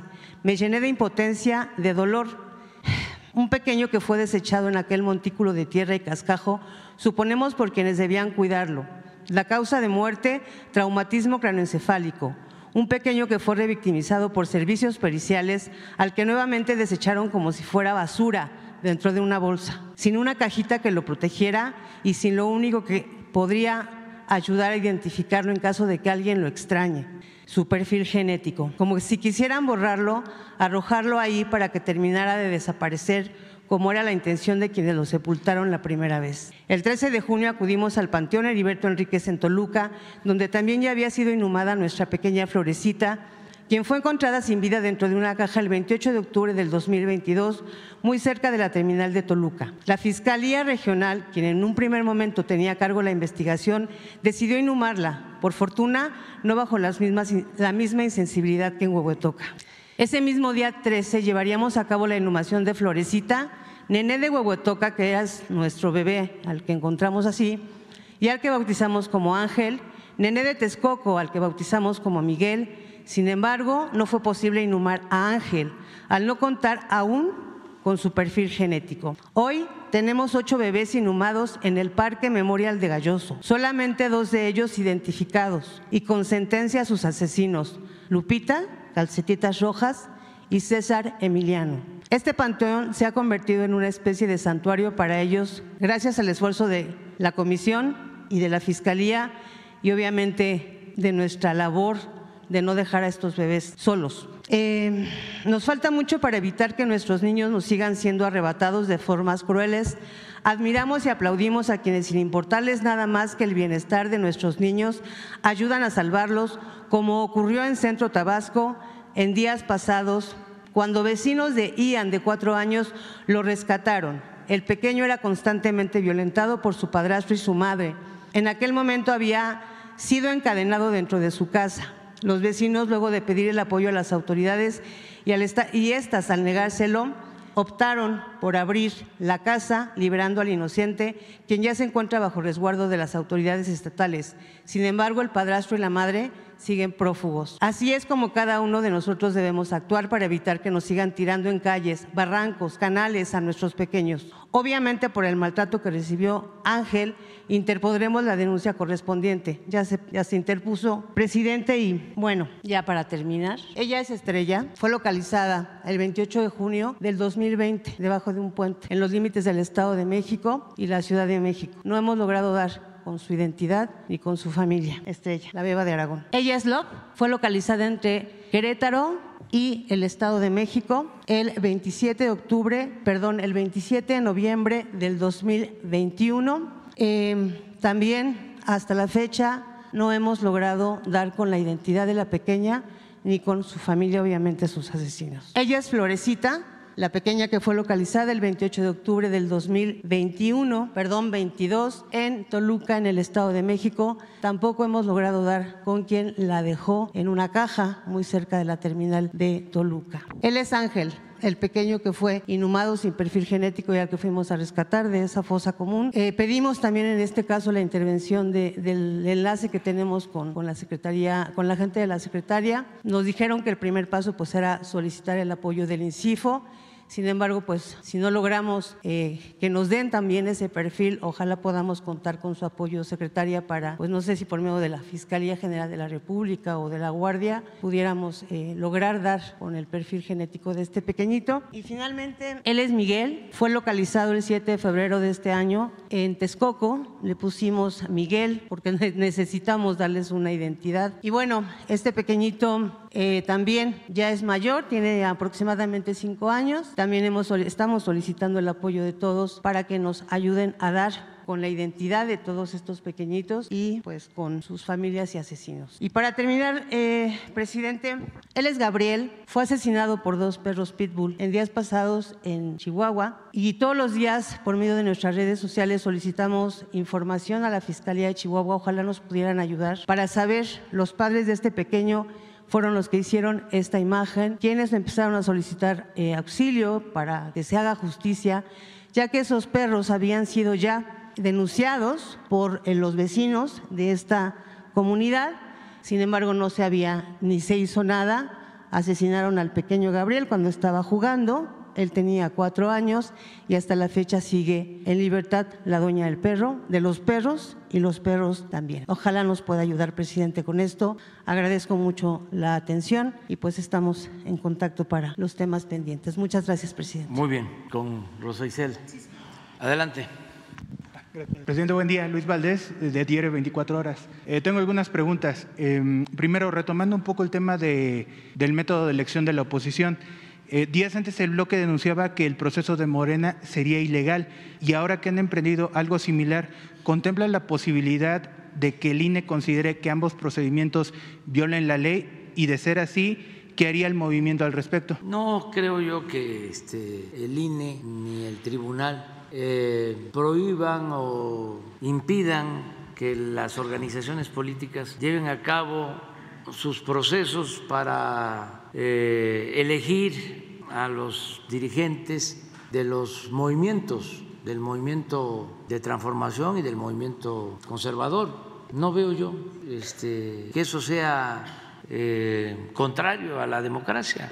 Pienso que la vida pública tiene que ser cada vez más pública y hay que este, dejar de, de simular y que no haya tapados que no haya dedazo, que no haya cargadas, que no haya imposiciones. Eso es lo que tiene que cuidarse.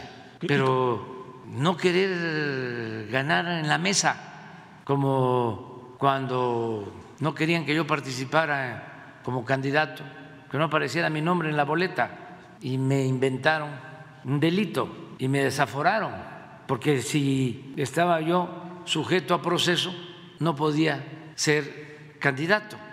Y en ese entonces Fox, con el apoyo de todos los ministros de la Corte, empezando por el presidente, Azuela y todo el aparato, más el PRI y el PAN, desde luego sus jefes, me desaforaron. Llevaron a cabo una sesión en el Congreso y me desaforaron. Nada más que la gente salió a las calles y el pueblo me sacó adelante, porque el pueblo es mucha pieza, y tuvieron que dar marcha atrás no voy a dejar de mencionar lo que hicieron hace poco por consigna los del INE y los del tribunal, que le quitaron la candidatura a quien iba a ser el representante de Morena en Guerrero y en Michoacán. Imagínense, no puede haber más antidemocracia que eso. Y así hay muchísimos ejemplos. Y no solo en México, en el mundo. Ahora hay juicios en Estados Unidos contra el expresidente Donald Trump. Nada más que allá, aun cuando estén sometidos a proceso, pueden participar. De todas maneras, eh, se emprenden campañas de desprestigio. Es guerra sucia. Y se lo hacen al expresidente Trump y se lo hacen también al presidente Biden. Se da en todos lados. Entonces, ojalá y eso, pues aquí no eh, se vuelva a presentar que le dejen al pueblo, que elija, que respeten a los ciudadanos. ¿Por qué las cúpulas van a decidir? La llamada clase política, con sus enjuagues arriba, deciden por el pueblo, violando la Constitución, porque la Constitución nos da el derecho a votar, a ser votados. Todos tenemos ese derecho, siempre y cuando pues, no haya expresamente una prohibición. Por ejemplo, la reelección eso no se puede.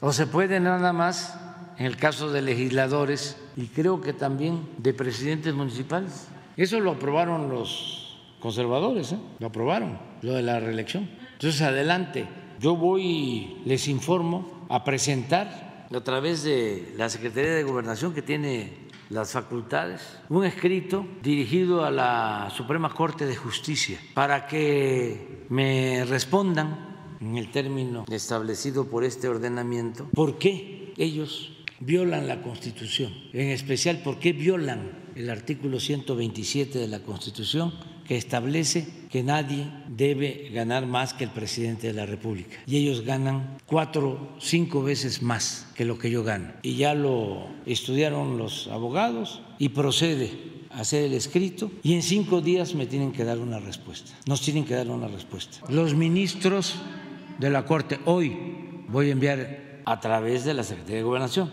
Quiero ver si es legal lo que están haciendo, de violar la Constitución, de violar el artículo 127 de la Constitución. No, pero estuve analizando si teníamos nosotros alguna posibilidad de cuando menos recibir una explicación, que nos informen ¿Por qué la Constitución establece que nadie debe ganar más que el presidente y ellos ganan cuatro veces más yo gano como 140, 150 mil pesos y ellos ganan 600 mil. Entonces quiero que me expliquen para que yo lo informe al pueblo de México. Es interesante, ¿no? O sea, porque no voy a estar diciendo de que no respetan la austeridad republicana. Tienen ahí a, a Juárez, que por cierto, ese Juárez que tienen en la corte, estaba en Los Pinos cuando Fox, y Fox sacó la pintura de Juárez. Quería hasta quitarle el nombre al aeropuerto de la Ciudad de México, que no se llamara Benito Juárez. Todo eso lo tengo que estar refrescando, no para los que leen el Reforma, esos son iguales que Fox, sino para los jóvenes. Entonces, ¿cómo es que tienen ahí en la corte a Juárez que decía que el funcionario tenía que aprender a vivir en la justa medianía y ellos están recibiendo sueldos elevadísimos? Es nada más que nos expliquen por qué ellos ganan cuatro veces más que el presidente, por qué violan la Constitución, si es legal lo que están haciendo. Eso es lo que les voy a solicitar y espero respuesta. Hay un ordenamiento del Poder Ejecutivo sobre las facultades de la Secretaría de Gobernación. Se va a fundar el escrito a partir de este ordenamiento legal. Hoy se les va a entregar a ustedes, una vez que se reciba en la Corte. ¿Mande? Sí, creo al mediodía ya va a estar terminado. No, no, eso ya lo estamos informando ahorita también. ¿Cuántos? Este, ah, porque son cinco días este, pues a lo mejor este, ya tenemos respuesta, si no, esperamos. Es que ojalá y ellos tomaran, a partir de que no hay fundamento, eso es lo que yo sostengo, que es una violación flagrante a la Constitución lo que están haciendo. Ojalá ellos, que son los jueces, los encargados de cuidar de que no se viole la Constitución, en un acto de eh, sensatez, rectifiquen, es de sabios cambiar de opinión y resuelvan que van a actuar con austeridad y sobre todo que se va a respetar el artículo 127 para que deje de ser letra muerta. A la presidenta y a los ministros de la Corte. Sí, no sé exactamente, pero sí es a la Suprema Corte.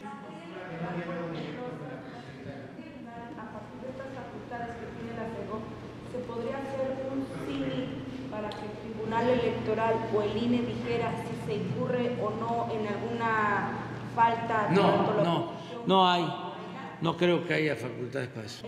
El, proceso electoral formalmente empieza hasta septiembre. Sí, pero no. no está regulado. No, no, pero eso no está. No, este, legalmente sí puede la Secretaría de Gobernación eh, solicitar eh, un informe a cualquier autoridad sobre eh, el buen desempeño de la institución. No, lo tenemos todos los días. Sí, este, con la secretaria de Gobernación, si este, tenemos eh, una actitud de responsabilidad de parte de ellos acerca de este tema, pues claro que vamos a seguir actuando de manera respetuosa. Pero en esto no podemos coincidir, porque me he quedado pensando, ¿cómo eh, conozco de una violación a la Constitución y nada más lo denuncio y no actúo? me estoy convirtiendo en encubridor, en cómplice. Que quede constancia de que hicimos todo lo que legalmente es posible. Muy bien. ¿Qué otra cosa? entonces, ¿descarta sanciones del INE al bloque conservador, a Morena? No creo yo que eso. No hay, Por otro lado, rápidamente. ya lo dije ayer, ni siquiera ha iniciado el proceso electoral. Todavía no hay precandidatos, este, ¿cómo se llama? Precampañas. Es que los partidos son entidades de interés público. el partido tiene, entre otras funciones, el de estar informando, orientando, concientizando, politizando. No es eh, un ente burocrático. El partido es una organización de ciudadanos que tienen un programa, que defienden con causas bien definidas, con ideales, con principios, que tienen que interactuar con la gente, no pueden caer en el inmovilismo, no es como era antes, de que, ¿saben para qué usaban al partido? Para las elecciones. Eh, en épocas interelectorales no existía un partido, sobre todo en los tiempos del partido dominante o el partido único. Venían las elecciones y era como inflar el globo.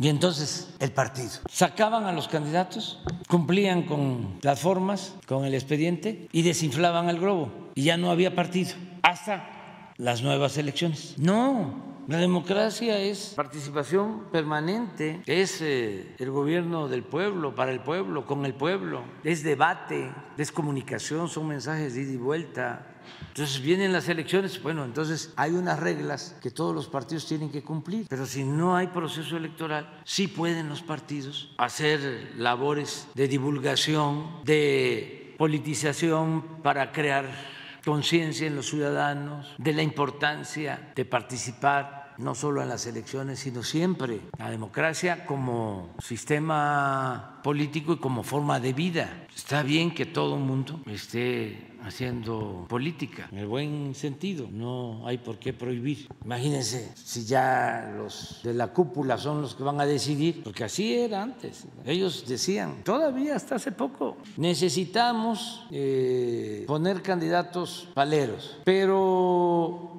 para ser candidato se requieren tantas firmas. Ayúdales, ayúdales, Lorenzo, porque necesitamos que participen. Y ya se falsificaban las firmas y se registraban a los candidatos. ¿Cómo vamos a aceptar eso? Si actuar así es lo que les afecta a los conservadores. Yo ni debería de estar haciéndoles recomendaciones. Pero eso de que este, Claudio X González sea el jefe, hay una foto de ayer, a ver si la pones, en donde el que estaba de economía, de... Sí, sí, le da un abrazo. A, ver, ¿hay cariño o no hay cariño? Van a ver ustedes. Este, a y lo que le pone ahí al pie de, la foto, eh, o sea, eres nuestro jefe. Y vienen desde la época de Salinas. Pero increíble, ¿no? Que los partidos, para no generalizar, los dirigentes de los partidos se alineen. Miren esto. Pero lo que dice, me dio mucho gusto. Me dio mucho gusto saludar a mi amigo de hace muchos años, Claudio X, en la presentación del Frente Amplio contra México. Y le reconozco su gran aportación a las causas ciudadanas. Ya nos vamos, ¿eh? Ya ya, es mucho. Ya vamos. Eh, ¿Saben qué? Este, quedamos de que vamos a presentarle a los jóvenes para que no los enganchen con eh, la música eh, que fomenta el consumo de droga, que fomenta la violencia, para que no los enganchen con esa música sin prohibir, prohibido prohibir, no hay censura, no, no, pueden seguir eh, produciendo esa música, cantando esa música, difundiendo esa música libremente, pero tenemos derecho y además la obligación de orientar a los jóvenes o dar nuestra opinión de que no debe de aceptarse nada que lleve al consumo de droga, porque eso es sufrimiento, eso no es felicidad es sufrimiento y es utilizar el dolor humano para enriquecer a una minoría. No queremos esa sociedad vacía, materialista, de consumo, que no le importa que los jóvenes pierdan la vida por la drogadicción. Hay muchísimas otras formas de ser felices, muchas, muchas, muchas. Empezando, como siempre lo hemos dicho, porque en nuestras familias en nuestros pueblos hay muchos valores, una gran reserva de valores culturales, morales, espirituales, muchos valores. La gente de nuestro pueblo es gente sana, honesta, gente trabajadora, de muy buen corazón. Muy humanos somos los mexicanos. Y sabemos también ser amorosos y sabemos ser felices. Y en el caso de la música hay un amplio repertorio de canciones que no tienen que ver con las drogas, ni con la violencia, que tienen que ver con el amor. Y yo dije que iba a presentar un, sí, un repertorio no muy grande. Todavía tengo que arreglar lo de los derechos de autor, no me vayan a cepillar. Este, pero vamos a empezar con una que me gusta. Y a ver, a ver, a ver que me digan los jóvenes si no rifa esta que les voy a poner. A ver, esa que se llama No se va. A ver.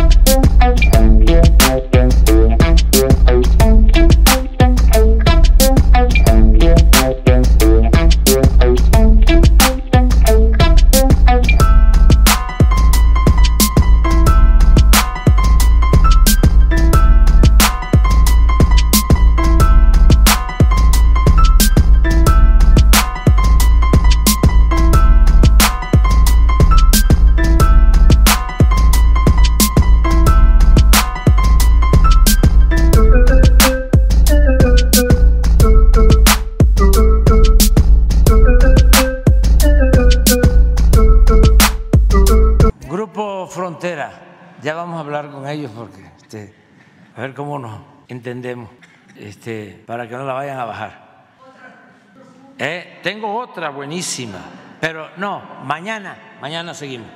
Adiós, adiós.